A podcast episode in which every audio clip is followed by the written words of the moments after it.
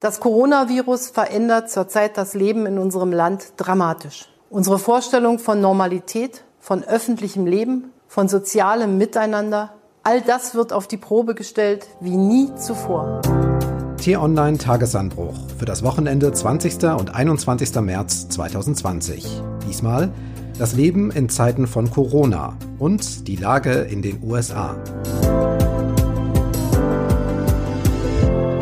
Herzlich willkommen. Mein Name ist Marc Krüger. Wieder Wochenende, Zeit für diesen Podcast, bei dem wir auf das Wichtigste der Woche zurückschauen, analysieren, kommentieren und auch kurz vorausblicken. Aber natürlich war das keine normale Woche im Leben von uns allen. Wir haben es von der Kanzlerin gehört, es sind besondere Zeiten. Fast nichts ist wie sonst immer. Eine kleine Fußnote ist da, dass wir diesmal auch nicht in unserem kleinen Podcast-Studio sitzen, sondern ich mich zu Hause von meinem Schreibtisch melde und von dort aus Grüße sende an t-online.de Chefredakteur Florian Harms in Hamburg. Hallo Florian. Hallo und herzlich willkommen. Ja, die Leitung steht. Florian, lass uns zu Beginn einfach mal zuhören. Das sind außergewöhnliche Zeiten. Keine Urlaubsreisen ins In- und auch keine ins Ausland. Grenzkontrollen an den Binnengrenzen. Keine Gastronomie hat mehr geöffnet. Theater, Opern, Konzerthäuser, Museen und ähnliche Einrichtungen und Spielplätze. Für Alten, Pflegeheime, Behinderteneinrichtungen ist das Besuchsrecht generell verboten. Zusätzlich Zusammenkünfte in Kirchen, Moscheen, Synagogen. Keine Gruppenbildung, keine Partys, keine größeren Menschenansammlungen sind künftig mehr erlaubt. Wahrscheinlich den tiefsten Einschnitt in den Alltag der Bürgerinnen und Bürger. Wir müssen jetzt unseren Alltag ändern, jede und jeder Einzelne. Ja, das waren tatsächlich Aussagen und Maßnahmen im Verlauf von einer Woche. Und das Ganze macht deutlich, wie sehr der Ausbruch des Coronavirus unser aller Leben verändert hat und das auch noch in sehr kurzer Zeit. Noch vor einigen Wochen wären Grenzkontrollen und Reisebeschränkungen schwer vorstellbar gewesen, ebenso dass deutsche Urlaubsinseln geräumt und für Reisende gesperrt werden. Schulen und Kindergärten und Spielplätze sind geschlossen, die Schulpflicht ist ausgesetzt in einer Zeit, wo es für manche Schüler auf Prüfungen zugeht. Restaurants, Bars, Kneipen sind zu, ebenso viele Geschäfte, Möbelhäuser, Fabriken und Werke. Konzerte und Großveranstaltungen werden momentan eh abgesagt, dass es auch die Fußball-Europameisterschaft und den Eurovision Song Contest trifft. Ja, das waren in einer Woche wie dieser nicht mal die Top-Meldungen. Auch eine weltweite Reisewarnung aus dem Außenministerium, die überrascht gerade niemanden. Soweit zur Lage. Florian, wir haben Ende Februar das erste Mal breit über das Coronavirus hier im Podcast gesprochen. Davor ging es tatsächlich noch viel um Thüringen und um den CDU-Vorsitz. Mir kommt das gerade vor wie eine ganz andere Zeit, auch wenn es erst wenige Wochen her ist. Wie geht's dir damit? Ja, Marc, mir geht es ganz genauso. Das ist eine ganz andere Dimension, die wir gerade erleben. Und gerade die letzten Tage waren ja hochdramatisch. Wenn ich mich mal zurückerinnere, ich bin ja in der vergangenen Woche im Urlaub gewesen und zuvor war klar das Coronavirus schon auf der Agenda. Aber es war noch überhaupt nicht so dramatisch, wie es dann sieben Tage später sich entwickelt hat. Und weil du gerade den Februar erwähnt hast, ich denke, man kann schon ganz klar sagen, wir alle haben dieses Virus kolossal unterschätzt. Die Politik auch. Jetzt können wir aber sagen, sie hat umgeschaltet. Wir haben ja diese Woche noch etwas Besonderes erlebt, nämlich eine Ansprache der Bundeskanzlerin. Liebe Mitbürgerinnen, liebe Mitbürger. Ja, Angela Merkel macht Fernsehansprachen traditionell zum Neujahr. Zu einem einzelnen Thema aber einer Krise, das gab es von ihr noch nie. Und wenn man mal sich anschaut, wann Bundeskanzler zu eben diesem Kommunikationsmittel greifen, wird was deutlich. Ich habe es mal rausgesucht. Gerhard Schröder hat zum Kosovo und dann zum Irakkrieg gesprochen, Helmut Kohl zur Währungsunion und zur Wiedervereinigung, Helmut Schmidt zu Zeiten der RAF. Das heißt, auch in dieser Reihe ist das Coronavirus jetzt angekommen.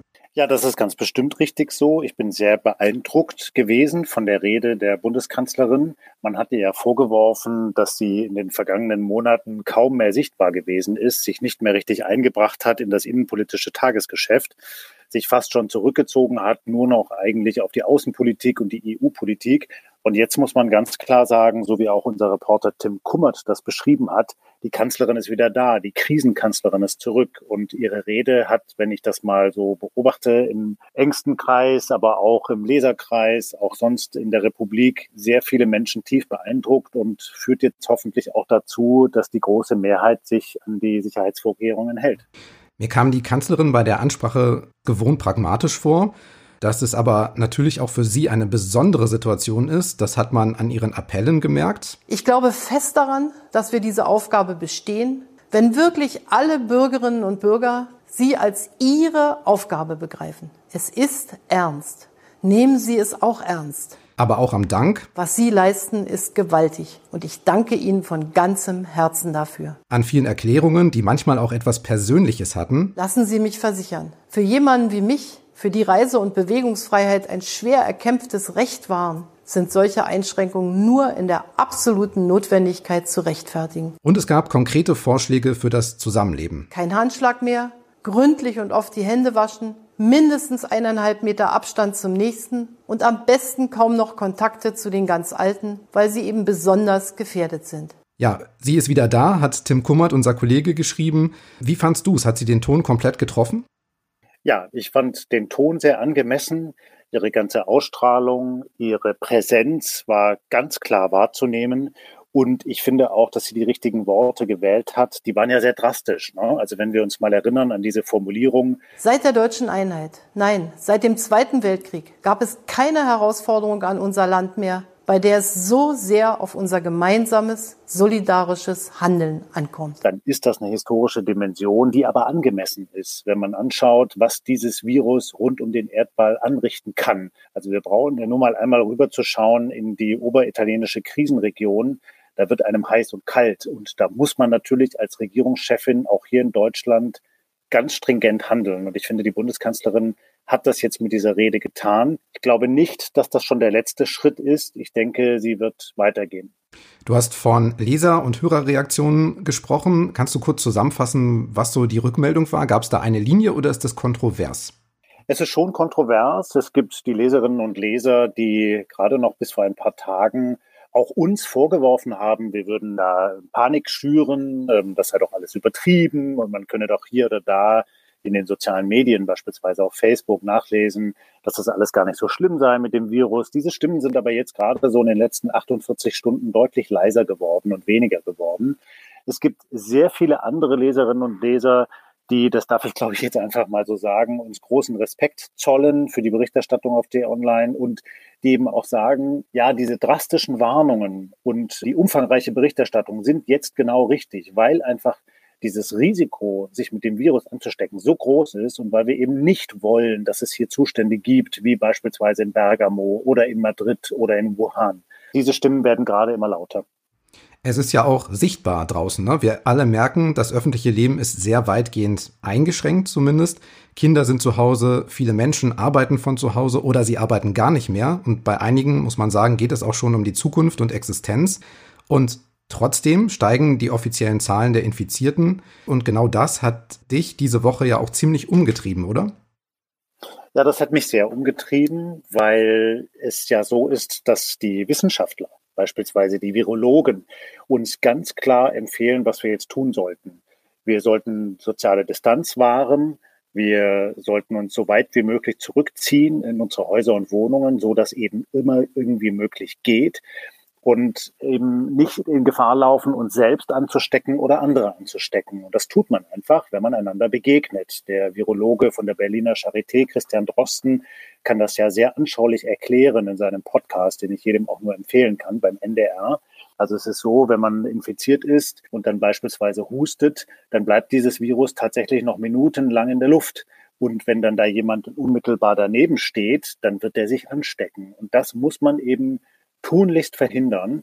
Und deshalb sollten wir uns alle separieren. Und wenn man aber jetzt mal rumschaut im Land, dann sehen wir eben, dass an vielen Stellen die Menschen sich noch nicht daran halten. Dass so absurde Dinge stattfinden wie Corona-Partys von jungen Menschen, dass die Baumärkte gestürmt werden, weil jetzt hat man ja mal Zeit, jetzt ist man ja zu Hause, dann kann man mal sich schön für den Garten ausstatten und dann hat man eine 100 Meter lange Schlange vor dem Baumarkt. Kann man sich vorstellen, was da passiert, wenn jemand infiziert ist. Und all das ist eben in höchstem Maße unverantwortlich. Ja, die Lösung von einigen vereinzelten Städten hieß ja in dieser Woche schon Ausgangssperren. Vernünftig und angezeigt mag das sein. Du hast ja auch drüber geschrieben in dieser Woche im Tagesanbruch. Aber es gibt dann ja auch die, die sagen, das geht mir jetzt alles ein bisschen schnell, wie Freiheits- und auch Grundrechte eingeschränkt oder zurückgefahren werden, selbst wenn es zeitweise ist und durch die Kanzlerin begründet. Kannst du auch diese Sichtweise verstehen? Ja, natürlich kann ich die verstehen, weil ja die demokratische Grundlage gerade in unserem Staat, der sehr föderal organisiert ist, erfordert, dass wir alles immer transparent erklären und dass jede Handlung auch von Regierungsmitgliedern immer an das Rechtsstaatsprinzip gebunden sein muss. Das heißt, man kann nicht einfach durchregieren wie in einer Diktatur, wie in China beispielsweise, sondern es muss alles immer nach Recht und Gesetz erfolgen. Das ist ja auch richtig so. Die Schwierigkeit ist aber, was wir jetzt gerade feststellen, dass dieses Virus sich so schnell und so vehement verbreitet, dass eben unsere komplexen föderalen Strukturen da nicht mehr mitkommen und dass es zu lange dauert, wenn sich dann die unterschiedlichen Bundesländer und die Behörden erstmal abstimmen, erstmal gucken, was passiert und so. Und dann macht Bayern das vielleicht etwas schneller. NRW will nicht so richtig mitziehen. In der Konferenz der Ministerpräsidenten hatte dann der hessische Ministerpräsident Bouffier gesagt, das ist doch alles Wahnsinn, so schnell voranzupreschen. Die Hamburger sind auch eher mit kühlem Kopf ausgestattet. Die Berliner können sowieso nicht richtig regieren. Und das ist dann einfach schwierig. Und da merkt man, da haben wir eine Schwachstelle. Und ich plädiere ja nicht dafür, dass wir jetzt quasi eine Art Autokratie herstellen sollten, wo jetzt die Kanzlerin einfach durchregiert. Aber ich glaube, wir brauchen alle ein sehr viel schnelleres Handeln und sehr viel schnellere Reaktionen, um dieser Gefahr begegnen zu können. Kein Mensch von uns will Zustände wie in Oberitalien. Das ist ein guter Punkt. Gerade, und auch da haben wir schon mal drüber gesprochen, macht ja jedes Bundesland und zum Teil auf Kreisebene so sein eigenes Ding. Bayerns Ministerpräsident Markus Söder fällt da auf, indem er eigentlich meist mit Verschärfungen voranprescht. 0 Uhr beginnend wird es in Bayern grundlegende Ausgangsbeschränkungen geben. Wir sperren Bayern nicht zu, wir sperren Bayern nicht ein, aber wir fahren das öffentliche Leben in Bayern nahezu vollständig herunter. Die Kanzlerin ist auffälliger geworden als Krisenmanagerin. Regiert wird Deutschland aber gerade vor allem vom sogenannten Corona-Kabinett, also einer verkleinerten Bundesregierung und von Krisenstäben. Mal generell gefragt, wie macht sich Politik gerade? Ja, das ist vielleicht so ein bisschen das Comeback der Großen Koalition. Wir alle haben ja rumgekrittelt monatelang an dieser Koalition von CDU, CSU und SPD auf Bundesebene, sicherlich auch an vielen Stellen zu Recht.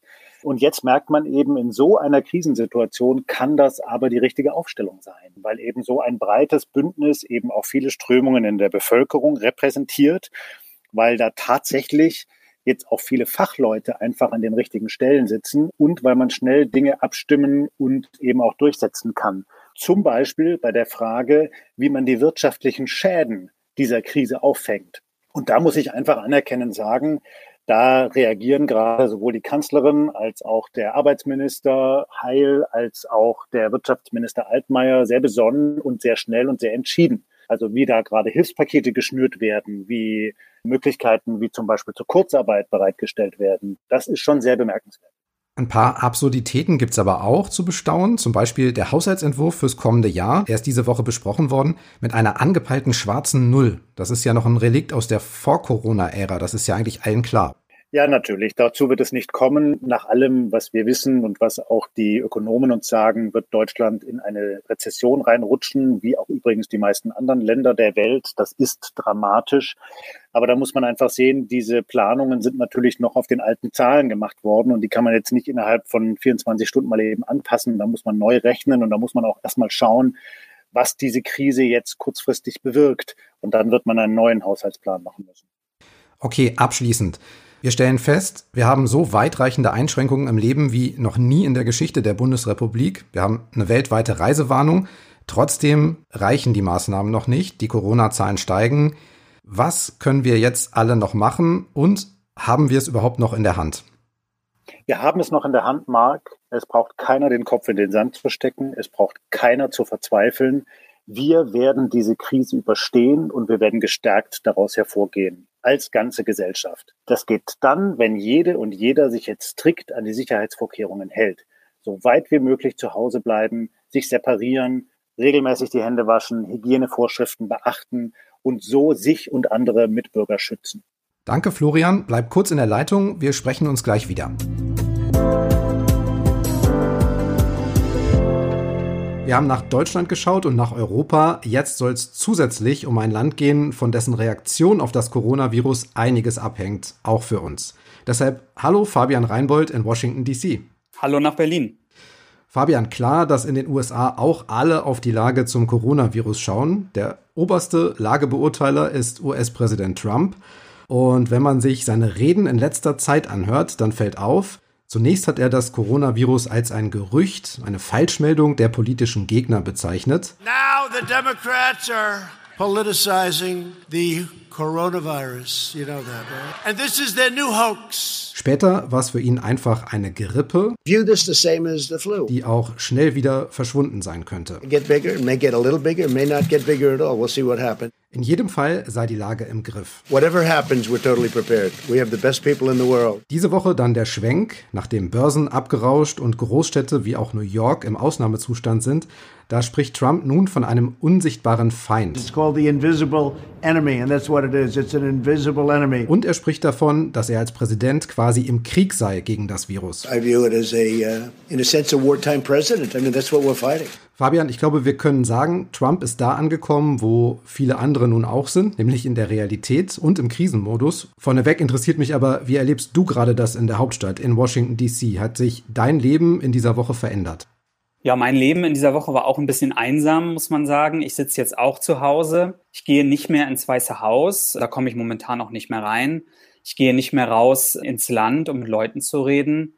Und man muss sagen, lange hat hier die Krise und das Bewusstsein in Amerika ist so ein bisschen hinterhergehinkt hinter der Entwicklung in Deutschland. Aber das hat sich in den letzten zehn Tagen wirklich komplett geändert. Und ich glaube, wir haben hier eindeutig aufgeschlossen zur Lage, wie es sie auch in Deutschland gibt. Hier in Washington, DC sind die Straßen leer. Und das ist schon sehr besonders, denn Washington ist eigentlich eine sehr verstopfte Stadt im Alltag, muss man sagen, äh, mit Dauerstau, mit vielen Leuten auf den Straßen. Und das hat sich hier einfach komplett gewandelt. Die Restaurants in Washington, die wurden am Montag dicht gemacht von der Bürgermeisterin. Das heißt, die können ihre Küchen noch offen halten. Man kann dort Essen zum Takeout, zum Mitnehmen kaufen. Aber diese ganzen Sitzbereiche und die ganzen Bars, die sind dicht. Die Museen sind geschlossen, die Sehenswürdigkeiten, die meisten Büros sind dicht. So ist die Lage hier in Washington. Wir haben aber gehört, dass Präsident Trump zumindest am Anfang den Ausbruch des Coronavirus nicht so ernst genommen hat, zumindest nicht für US-Bürger. Es gab dann aber einen Einreisestopp für Menschen aus China. Vergangene Woche hat es dann auch EU-Bürger getroffen. Die dürfen zunächst für 30 Tage nicht einreisen. Und trotzdem hat Trump ja auch noch selbst und mit wenig sichtbarer Einschränkung, sage ich mal, ein Sozialleben gepflegt, auch in seinem Luxushotel in Florida. Er hat dort Gäste empfangen zum Beispiel. Wie sieht denn jetzt das Krisenmanagement konkret aus? Fangen wir mal vielleicht mit dem Gesundheitsbereich an. Ja, im Gesundheitsbereich ist das Krisenmanagement wirklich mangelhaft. Es gibt hier viel Kritik in der Öffentlichkeit an der Trump-Regierung und die ist in meinen Augen auch in vielerlei Hinsicht berechtigt. Denn es gibt hier nach vielen Wochen der Krise immer noch das Problem, dass zum Beispiel zu wenige dieser Tests auf die Krankheit verfügbar sind. Und da sieht man wirklich ein eklatantes Versagen der Behörden, denn das Ganze begann ja damit, dass eigentlich die Weltgesundheitsorganisation WHO allen Staaten ihren Test angeboten hat vor ein paar Wochen, aber die Amerikaner das abgelehnt haben, weil sie lieber ihren eigenen Test entwickeln wollten und der dann aber so mangelhaft war, dass er quer durchs Land unklare Resultate geliefert hat.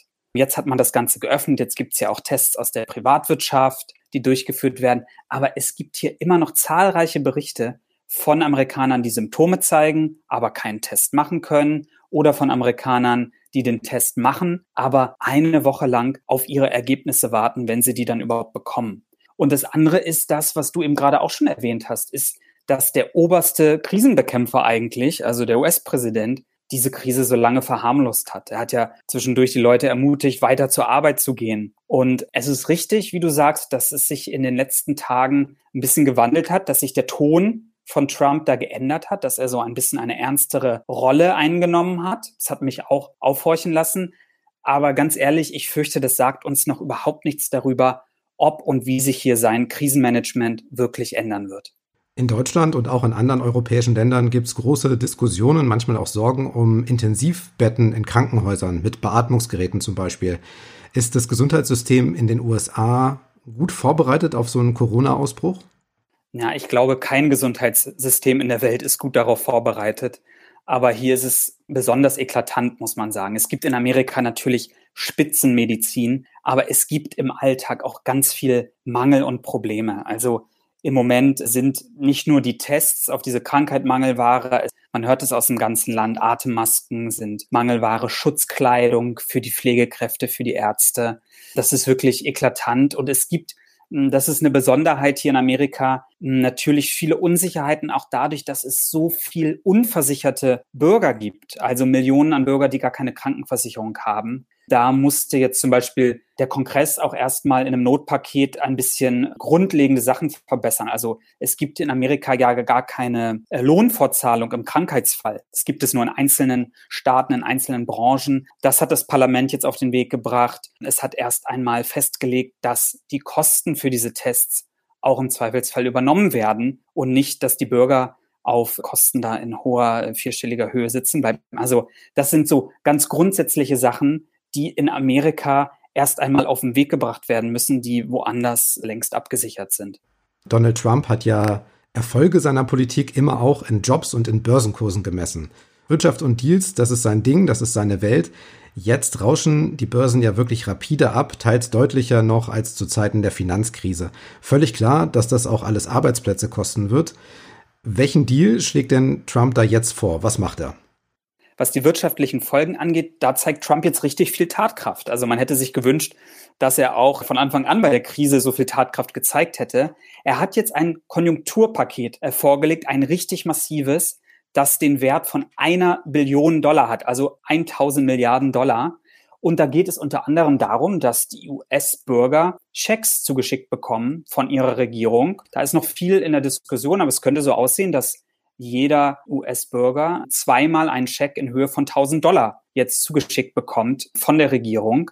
Das ist wohl auch angezeigt, denn man muss ja sagen, was die Wirtschaft hier in Amerika antreibt, das ist eigentlich diese Konsumlust der Amerikaner. Und die versiegt natürlich momentan komplett in einem Moment, wo das ganze öffentliche Leben lahmgelegt ist. Und unter den Experten gibt es ja auch keinen Zweifel, hier wird es eine heftige Rezession geben.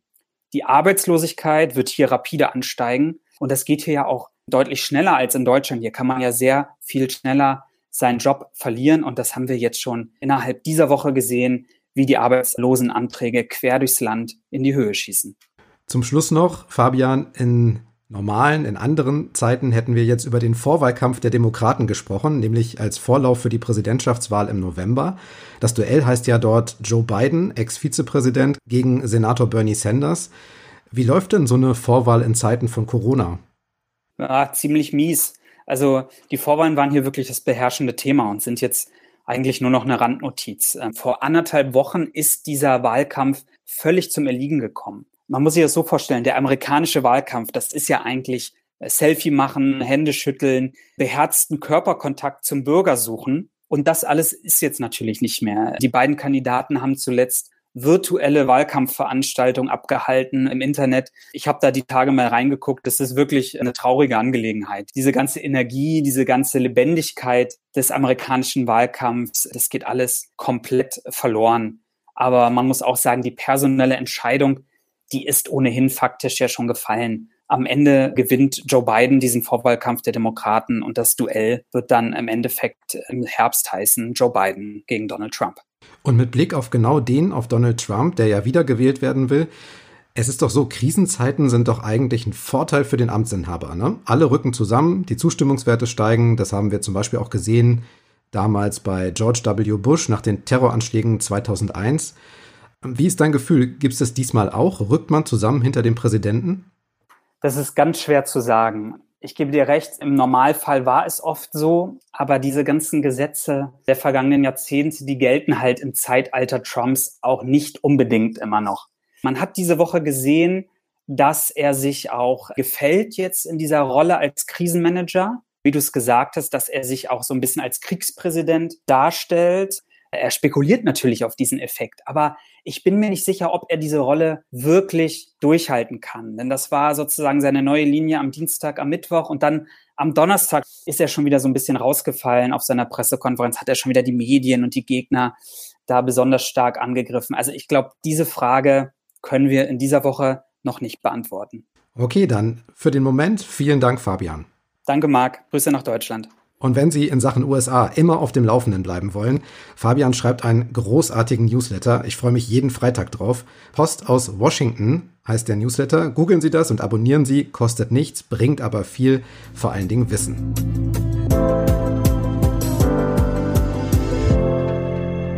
Versprochen ist auch ein kurzer Ausblick auf die kommenden Tage und selten war ich so gespannt wie heute, Florian, was das Leben, die Nachrichtenlage und der Terminkalender so bringen werden. Ja, Marc, also ganz viele Termine sind natürlich abgesagt worden, die können schlicht nicht stattfinden, aber wir merken interessanterweise, immer mehr Menschen, auch Entscheidungsträger, sowohl in Politik wie in Wirtschaft, stellen jetzt um, zum Beispiel auf Videokonferenzen. So machen es auch die G7-Außenminister. Die wollten sich eigentlich in den USA treffen zu einer Konferenz in Pittsburgh und die werden das jetzt ersetzen durch eine Videokonferenz und werden da natürlich auch intensiv über Maßnahmen gegen die Corona-Krise sprechen. Außerdem werden das genauso tun die EU-Staats- und Regierungschefs, einschließlich Bundeskanzlerin Merkel. Da sollte es eigentlich nochmal um den Haushaltsplan gehen. Da waren ja die Beratungen gescheitert. Der große Plan für 2021 bis 2027. Auch den wird man jetzt natürlich unter den neuen Bedingungen nochmal neu aufstellen müssen. Das wird auch interessant und wir werden auch darüber intensiv berichten. Wie übrigens natürlich auch über alle anderen Aspekte der Krise. Also die medizinische Forschung an dem Impfstoff, die Lage in Oberitalien, in Bayern und in den restlichen Bundesländern. Viele Menschen haben gerade viele Fragen. Vielleicht konnten wir in diesem Podcast ein paar beantworten, das wäre schön. Aber es ist auch immer eine gute Idee, mal zu hören, was die Wissenschaft so sagt. Zum Beispiel auf die Fragen, wie schlimm steht es denn um die Wirtschaft schon? Oder wem gehören eigentlich Forschungsergebnisse? Oder was kann man gegen Angst vor dem Coronavirus tun? Diese und weitere Fragen lassen wir seit dieser Woche jeden Tag von einem Wissenschaftler aus dem Netzwerk der Leibniz-Gemeinschaft beantworten im Podcast Tonspur Wissen. Dauert immer rund eine Viertelstunde und lohnt sich. Herzliche Einladung an Sie, sich das anzuhören. Abonnieren können Sie Tonspurwissen kostenlos bei Spotify oder Apple Podcasts, überall sonst auch. Eine Übersicht gibt's unter t-online.de-podcasts. Da finden Sie auch den Tagesanbruch. Lassen Sie uns gern eine Bewertung da, schreiben Sie uns an podcasts.t-online.de. Wir freuen uns über Lob, Kritik und Anregungen. Vor allem aber bleiben Sie gesund und wenn möglich auch fröhlich. Und denken Sie dran, passen Sie gut auf sich und auf Ihre Liebsten auf. Für heute war's das. Tschüss, bis zum nächsten Mal. Tschüss und bleiben Sie uns gewogen und bitte bleiben Sie gesund.